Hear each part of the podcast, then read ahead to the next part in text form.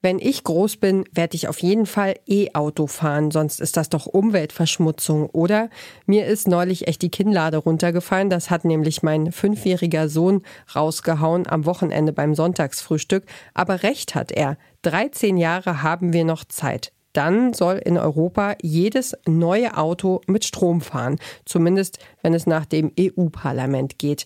Die Abgeordneten haben sich Anfang Juni auf ein Aus für Verbrennermotoren von 2035 an geeinigt. Damit es wirklich dazu kommt, braucht es aber noch die Zustimmung der EU-Mitgliedstaaten. Und über das Für und Wider und die Debatten zum Verbrenner aus reden wir jetzt hier im Klimapodcast. Ihr hört Detektor FM, das Podcast-Radio und ich bin Ina Lebetjew. Hi zusammen. Mission Energiewende. Der Detektor FM Podcast zum Klimawandel und neuen Energielösungen. Eine Kooperation mit Lichtblick eurem Anbieter von klimaneutraler Energie für zu Hause und unterwegs. Am 28. Juni, das ist auch der Tag, an dem dieser Podcast rausgeht, stimmen die EU-Umweltministerinnen über das Aus des Verbrennermotors ab. Dabei ist Stand jetzt noch offen, wo Deutschland eigentlich überhaupt steht. Das mögliche Aus für Verbrennermotoren hat hierzulande nämlich hitzige Diskussionen ausgelöst. Die Ampelkoalition ist sich uneins. Umweltministerin Steffi Lemke von den Grünen hatte sich schon im März in Brüssel für ein Aus von 2035 an ausgesprochen. KritikerInnen gehen die Pläne überhaupt nicht schnell genug. Der FDP geht es dagegen viel zu schnell. Verkehrsminister Volker Wissing und Finanzminister Christian Lindner lehnen ein Aus von Verbrennermotoren ab. Sie möchten, dass Fahrzeuge mit Verbrennermotor auch nach 2035 zugelassen werden können. Allerdings auch nur, wenn diese dann wirklich nur noch mit Kraftstoffen fahren, die nicht aus fossilen Brennstoffen hergestellt wurden, also sogenannten E-Fuels. Es gibt ganz schön viel zu besprechen, wo das alles hinführen könnte oder eben auch nicht. Darüber rede ich jetzt mit meiner Kollegin Alea Rentmeister. Hi Alea. Hi Ina.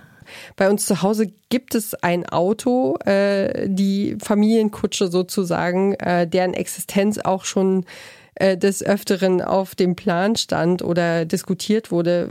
Vielleicht wird es sogar unser allerletztes eigenes Auto gewesen sein. Mal sehen, wie wir da klarkommen. Wie ist das denn bei dir mit, mit den Autos? ähm, ich hatte noch nie ein eigenes Auto. Ich habe kein eigenes Auto, aber einen Führerschein und ich fahre ganz gerne, wenn ich bei meinen Eltern zu Besuch bin. Die wohnen in einem Tausendseelendorf auf dem Land und da kommt man halt ohne Auto wirklich nirgendwo hin. Auch wenn viele schon von einer autofreien Zukunft träumen, sind doch viele Menschen nach wie vor darauf angewiesen. Also Auto bedeutet für viele Menschen immer noch Unabhängigkeit und Freiheit.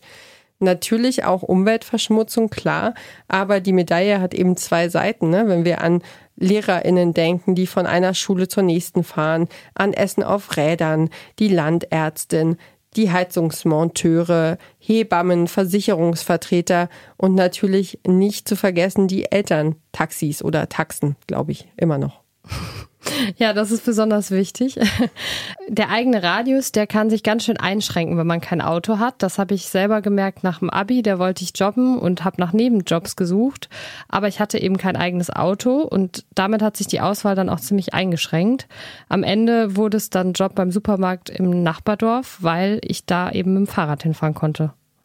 Ja, also Mobilität ähm, ist eine Riesenfrage in unserem Alltag. Äh, wir wollen jetzt über Autos sprechen, habe ich schon erklärt. Lass uns doch erstmal ein paar Begriffe äh, klären, die so herumschwirren. Verbrenner, voll elektrische Autos, Plug-in-Hybride. Ähm, das müssen wir, glaube ich, alles mal kurz aufdröseln. Ja, glaube ich auch. Ich muss sagen, mir hat da ganz schön der Kopf gebrummt bei den ganzen Begriffen. Ähm, also ja, prinzipiell lassen sich erstmal zwei Antriebsarten unterscheiden. Eben Autos mit Elektroantrieb und Autos mit Verbrennermotoren. Die Verbrenner fahren mit Benzin oder Diesel, also mit Kraftstoffen aus fossilen Brennstoffen.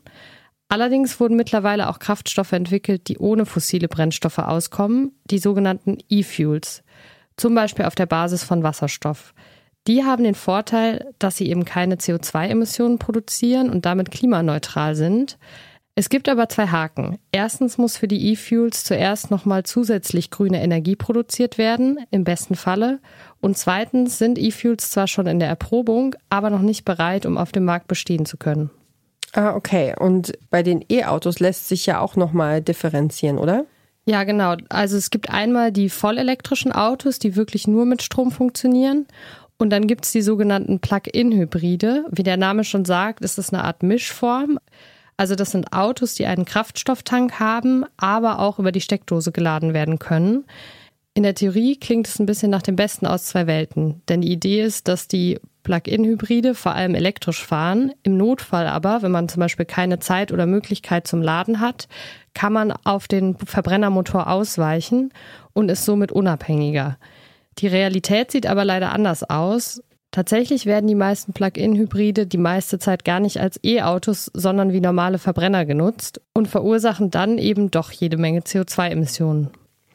Okay, das ist natürlich auch nicht äh, der Sinn der Sache. Wenn wir also richtig was erreichen wollen fürs Klima, dann braucht es offenbar voll elektrische Autos. Ähm, sind die denn aktuell das Nonplusultra?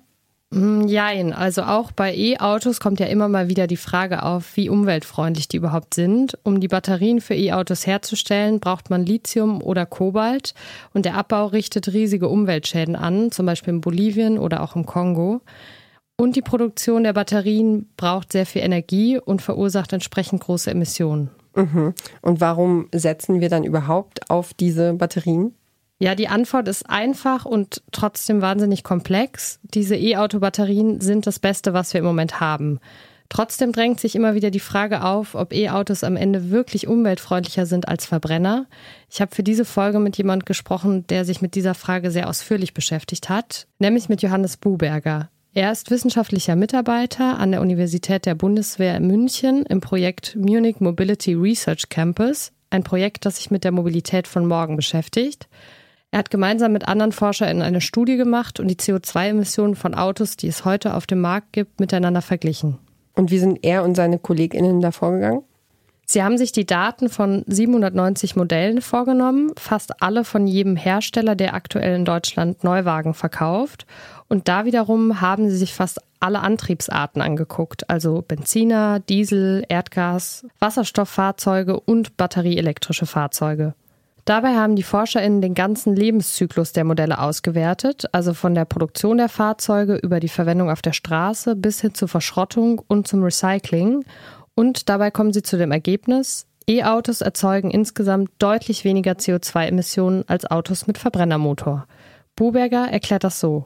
Wenn man in Produktdatenblätter der Hersteller schaut, dann sieht man immer nur die CO2-Emissionen, die tatsächlich beim Fahren emittiert werden. Das heißt, das, was am Prüfstand gemessen wird, wird am Ende abgedruckt und dem Kunden wird suggeriert, dass batterieelektrische Fahrzeuge zum Beispiel gar kein CO2 emittieren.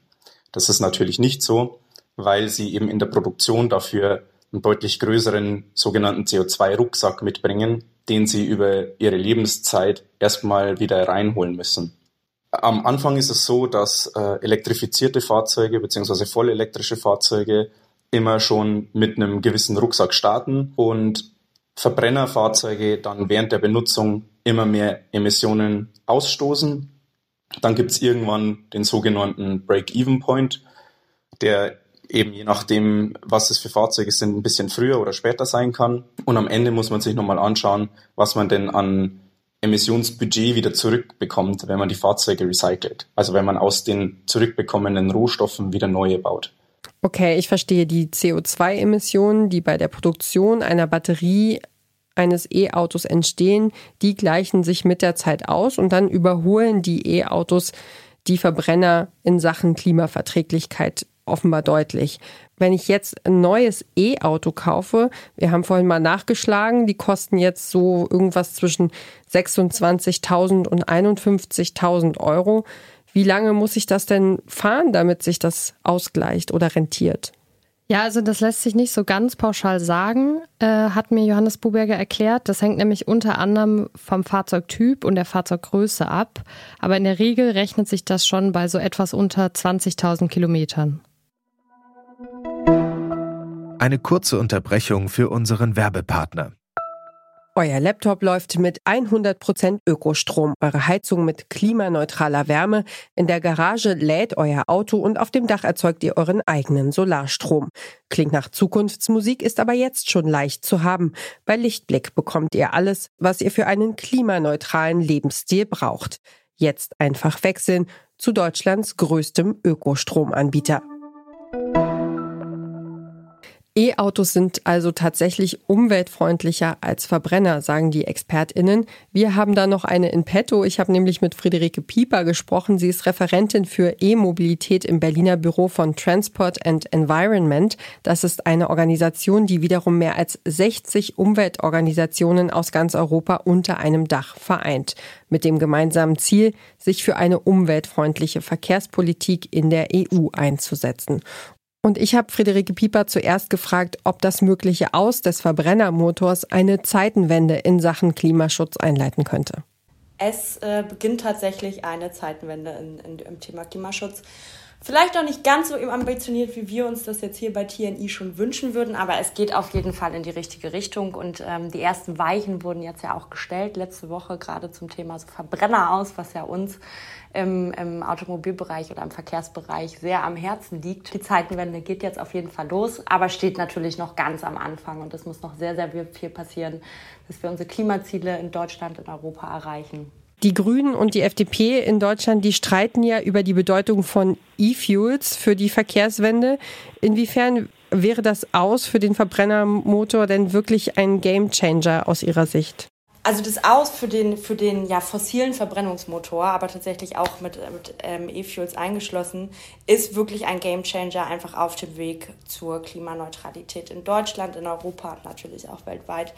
Weil Sie müssen sich das so vorstellen, dass wenn einfach diese Lücke offen gelassen wird, dass es weiterhin Autos mit Verbrennungsmotoren gibt, in denen synthetische Kraftstoffe eingesetzt werden, ähm, bedeutet das natürlich auch, dass einfach nach wie vor die Signalwirkung nicht rein auf E-Mobilität steht, wo sämtliche Studien und Berichte mittlerweile sagen, das ist die Technologie der Zukunft, das ist das, was wir alle äh, schnellstmöglich im Pkw-Bereich, aber auch im Lkw-Bereich, ähm, wo wir schnellstmöglich umsteigen können, was kostengünstig sein wird, was sozialverträglich sein wird und was vor allen Dingen auch energieeffizient ist, weil es natürlich so ist, dass bei der Produktion von E-Fuels viel, viel mehr Strom benötigt wird als bei dem Betrieb eines elektrischen Autos. Und zwar etwa fünfmal mehr.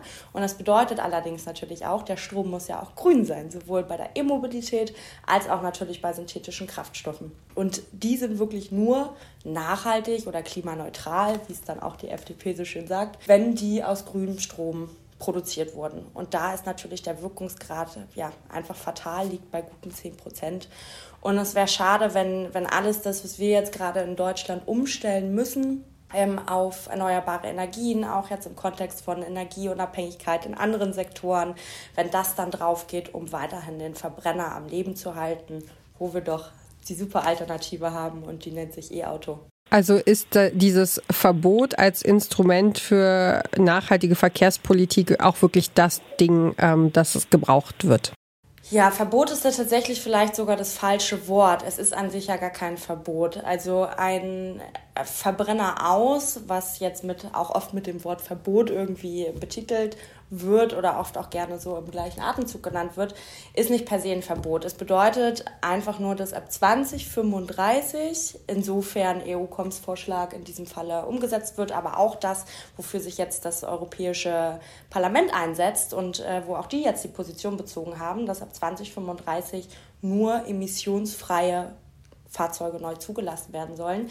Das bedeutet, dass einfach die Autos durchschnittlich keine Emissionen mehr ausstoßen dürfen. Aber wenn sie es tun, dann wird es sehr hohe Strafzahlungen geben. Und das bedeutet so Verbrenner aus.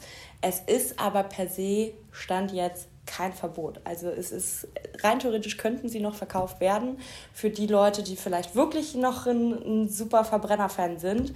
Ähm, das würde dann halt auch nur die Hersteller sehr viel kosten. Aber verboten ist es bis dahin tatsächlich noch nicht. Grundsätzlich braucht es aber wirklich dieses, dieses Bekenntnis, dass wir äh, dann nur noch emissionsfreie Fahrzeuge zugelassen zulassen oder auch die nur noch zugelassen werden dürfen und zugelassen werden müssen. Das bedeutet einfach, dass wirklich die Hersteller ähm, auf dem Weg bis 2035 immer mehr E-Fahrzeuge, immer mehr saubere Wagen nur noch verkaufen dürfen. Und vor allen Dingen geht es ja hier auch um das Thema Neuwagen. Es ist ja wirklich gar nicht die Bestandsflotte, die da an dem Punkt angegangen wird. Und das heißt natürlich nicht, dass, dass ab 2035 niemand mehr mit seinem Verbrenner rumfahren darf. Das, das ja wirklich nicht. Ähm, sondern einfach nur, dass alle Neuwagen emissionsfrei sind. Und desto früher dieses, ja, dieses Bekenntnis dann auch gemacht wird, desto früher die äh, ja, Industrie Investitionssicherheit hat, Planungssicherheit hat, desto früher einfach auch dieser ja, Weg oder diese Verirrung für E-Fuels ähm, aufgehoben wird oder weggenommen wird desto früher ist dann natürlich auch klar, dass E-Mobilität der Weg ist. Das heißt, dann fängt die Autoproduktion an äh, oder die E-Autoproduktion wird hochskaliert. Wir haben ein immer größeres Angebot an E-Fahrzeugen, die dann auch in den Markt kommen, später auch günstige Gebrauchtwagen mehr äh, werden und, und, und. Und es ist tatsächlich so, dass man sagt, ab 2027 wird in allen Preisklassen auch Preisparität in der Produktion erreicht zwischen Verbrennern und E-Autos. Aber das ist natürlich ja, zu schaffen oder nur umzusetzen, wenn wir halt auch wirklich die, die ja, verbindliche Flottengrenzwerte haben, wo Automobilhersteller am Ende gezwungen sind, tatsächlich einfach mehr saubere Neuwagen zu verkaufen. Das bringt mich nochmal zu der Frage, halten Sie das denn für, für realistisch, dass Deutschland es schafft, diese Infrastruktur bis dahin entsprechend umzurüsten und daran zu arbeiten? Wir halten das und ich halte das auf jeden Fall als machbar. Und es ist tatsächlich so, es ist, wird gerne auch von der Autoindustrie als so Henne-Ei-Problem dargestellt mit der Ladeinfrastruktur und dass da ja ein sehr, sehr großer Bedarf ist. Ähm, aber es gibt verschiedene Sachen, die wir uns da alle ja nochmal vor Augen führen müssen. Also am Ende ist Laden nicht tanken. Also es ist nicht, dass wir alle in zehn Jahren, genauso wie wir jetzt heute zur Tankstelle fahren, zu einer Ladestation fahren werden, sondern das Verhältnis vom privaten Laden am Arbeitsplatz, am Supermarkt, wie gesagt, bei mir zu Hause. Wenn ich ein Einfamilienhaus habe, eine Wallbox habe, dann ist das natürlich super. Mm, hat ja eine viel, viel größere Bedeutung als, ja, wir haben jetzt alle wahrscheinlich oder viele keine Tankstelle zu Hause auf dem Hof stehen. Und da nimmt die Autoindustrie gerne an, dass ähm, privates Laden nur so 40 Prozent ausmacht. Wir hingegen gehen davon aus und auch die Kommission, dass das ähm, alles bis zu 70 Prozent einnimmt und dass einfach dieses private Laden sehr ja, wichtig ist für uns im Alltag. Und dann haben wir natürlich noch die Ladeinfrastruktur an Autobahnen, an Landstraßen, also überall da, wo privates Laden einfach nicht vorhanden ist. Und die ist tatsächlich gar nicht so schlecht, wie man denkt. Ähm, und es gibt ja gerade verschiedene Pläne in der Politik, Masterplan, Ladeinfrastruktur 2.0, ein Deutschlandnetz wird ausgebaut. Aus der Industrie hören wir auch, dass sie finden, dass, dass schon sehr viel getan wurde und gut gemacht wurde. Und wir sind ja eine europäische Organisation. Das heißt natürlich, wir gucken uns auch nicht nur Deutschland an im Bereich Ladeinfrastruktur, sondern gucken ja auch, was in anderen Staaten schon passiert. Und da müssen wir halt sagen, dass Deutschland einfach auf einem sehr, sehr guten Weg. Es wird vieles auch auf EU-Ebene verhandelt, was vielen von uns vielleicht gar nicht so, so klar ist, denn da gibt es ja auch die Europäische Ladeinfrastrukturverordnung A4. Die ist wirklich dafür da, um europaweit ein gutes Grundnetz an Ladeinfrastruktur zu sichern. Und das Grundnetz, wenn das dann kommt, und das ist sehr, sehr gut und wir unterstützen das auch in der Form, wie es jetzt ist, und das bedeutet auch, dass nicht nur in Deutschland überall geladen werden kann, sondern auch, wenn wir in den Urlaub fahren und eigentlich mit dem E-Auto auch unkompliziert der Weg nach Kroatien bestritten werden kann und man sich keine Gedanken machen muss, da nicht ausreichend Ladeinfrastruktur links und rechts am Wege zu finden. Das ist natürlich keine, keine Sache von nur einem Land. Wir haben uns äh, im Vorhinein vor diesem Gespräch mal Norwegen angeguckt. Das, worauf wir hinarbeiten, das ist bei denen ja schon Realität. 90 Prozent der Autos, die dort im Januar dieses Jahres zugelassen wurden, äh, die fahren rein elektrisch.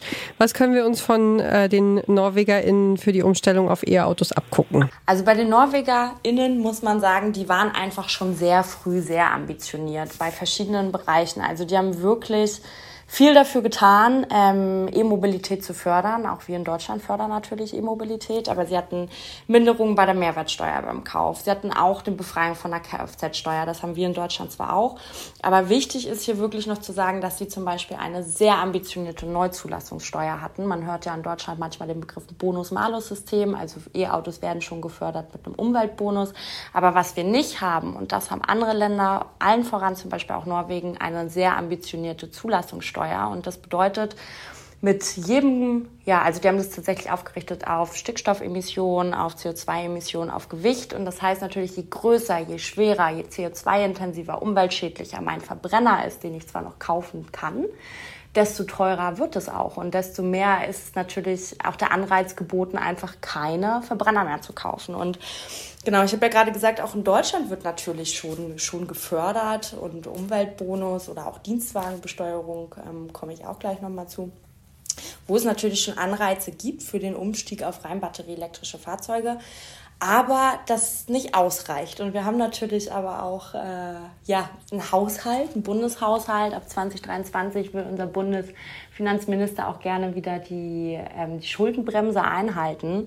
Und da ist es natürlich ganz wichtig, dann auch zu sagen, dass ganz offensichtlich Förderungen nicht immer der, der ja, Schlüssel sind, um ganz einfach mit dem Finger zu schnippen und E-Autos zu haben, sondern so wie das, wie gesagt, auch Norwegen gemacht hat, aber auch die Niederlande, ähm, auch einfach Verbrenner höher zu besteuern oder für, dass für die einfach mehr Kosten anfallen, sei es durch eine Neuzulassungssteuer, sei es durch eine Dienstwagensteuer.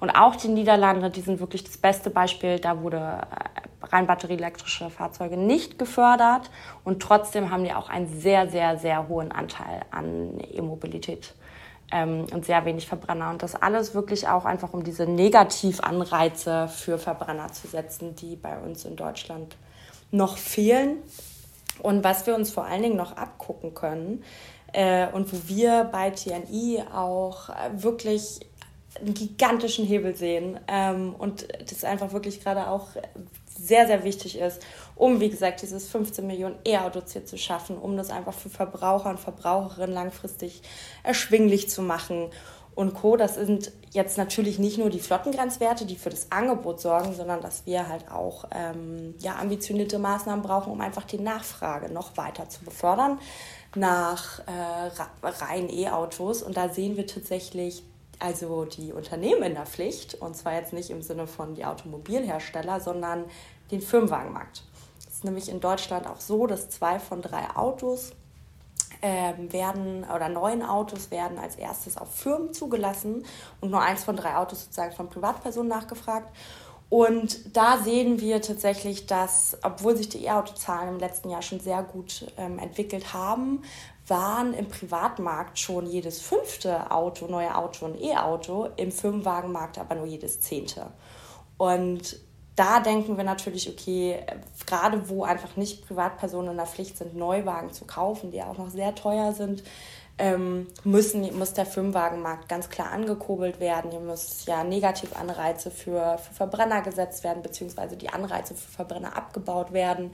Auch natürlich für Plug-in-Hybride, die hier auch eine große Verirrung in dem Markt sind, kaum elektrisch geladen werden, wie gerade eine neueste Studie vom ICCT gesagt hat. Ähm, Im gewerblichen Bereich werden die, werden die nur zu 10 Prozent elektrisch gefahren, im Privatmarkt wenigstens zu 50 Prozent. Ähm, aber da sehen wir hier einfach wirklich, dass das auch noch ein Gebiet ist, was wir uns wirklich von den Nachbarländern abgucken können. Zum Beispiel hat die, das Vereinigte Königreich, die haben auch eine sehr hohe Besteuerung für privat genutzte ja, Dienstwagen. Ähm, und da, da kann Deutschland einfach nicht mithalten und tut einfach noch nicht genug, um dann hier auch ja, den Umstieg zu ermöglichen. Ich würde gerne nochmal auf die äh, Gewohnheiten zu sprechen kommen. Korrigieren Sie mich gerne, aber eigentlich ist doch die Idee hinter dem Verbrenner aus, äh, es bleiben so in Anführungsstrichen so viele Autos wie jetzt äh, auf Europas Straßen, nur eben mit einem anderen Antrieb. Und ich frage mich halt, müssen wir da nicht auch an unseren Gewohnheiten schrauben, weniger Autos kaufen beziehungsweise weniger Autos fahren, äh, anstatt nur den Verkehr zu elektrifizieren?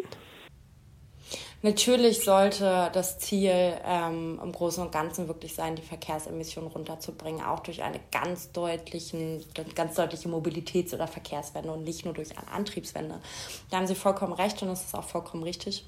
Und auch unsere oberste Prämisse. Allerdings ist natürlich im, im Pkw-Bereich, es ist einfach so wichtig, gerade weil für viele Menschen in Europa auch einfach individu individuelle Mobilität und, und das Auto nach wie vor ähm, eine beliebte Antriebsform sein wird. Ähm, wir brauchen funktionierenden ÖPNV, natürlich mehr Rad- und, und Fußverkehr, gerade auch irgendwie in Städten, wo das geht, dass dann wirklich Verkehrsverlagerung stattfindet. Aber ja, für viele wird das Auto einfach nach wie vor bedeutend sein. Und darum kommt es natürlich darauf an, dass die Autos, die dann kommen, sauber sind und zeitgleich aber natürlich trotzdem ähm, ja, die Nachfrage nach Autos grundsätzlich zurückgeht.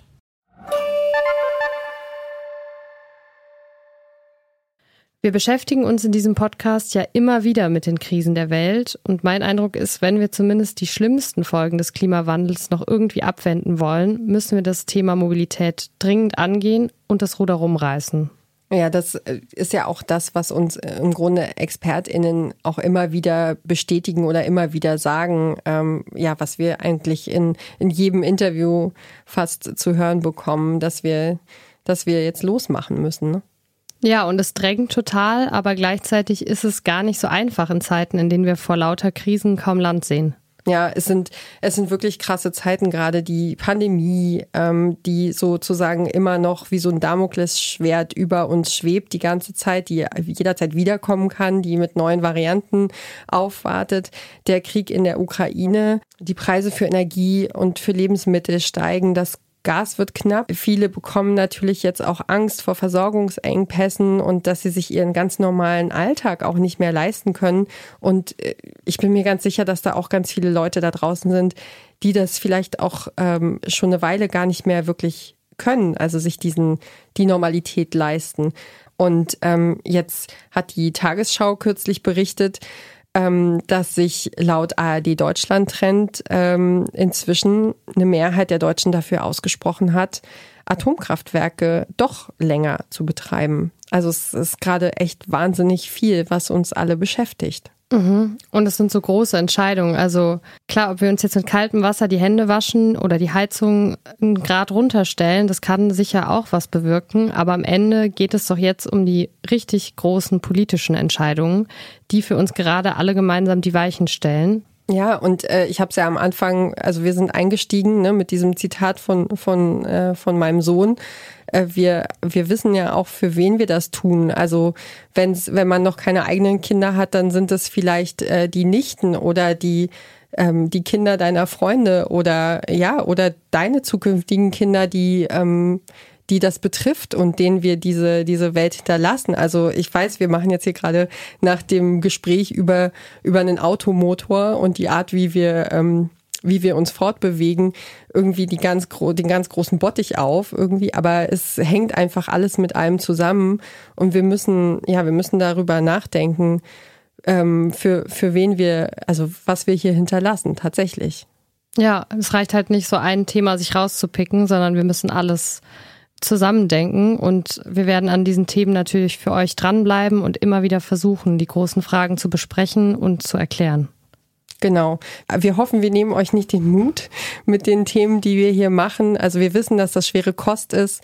Wir, ähm, ja, wir, wir geben, äh, wir geben nicht auf. Wir machen einfach weiter unsere Themen und äh, lassen euch jetzt erstmal verschnaufen nach diesem äh, nach diesem Beitrag ähm, von Mission Energiewende.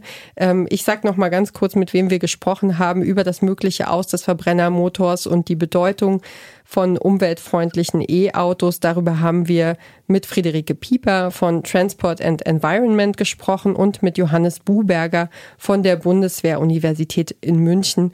Das war Mission Energiewende für diese Woche. Wir freuen uns über eure Ideen, über Anregungen und Feedback. Schreibt uns gern an klima.detektor.fm und ich freue mich, wenn ihr auch nächste Woche wieder mit dabei seid. Ansonsten bleibt mir nur zu sagen, abonniert gerne diesen Podcast überall da, wo ihr sonst auch gerne eure Podcasts hört. Sagt weiter, wenn euch gefällt, was wir hier machen.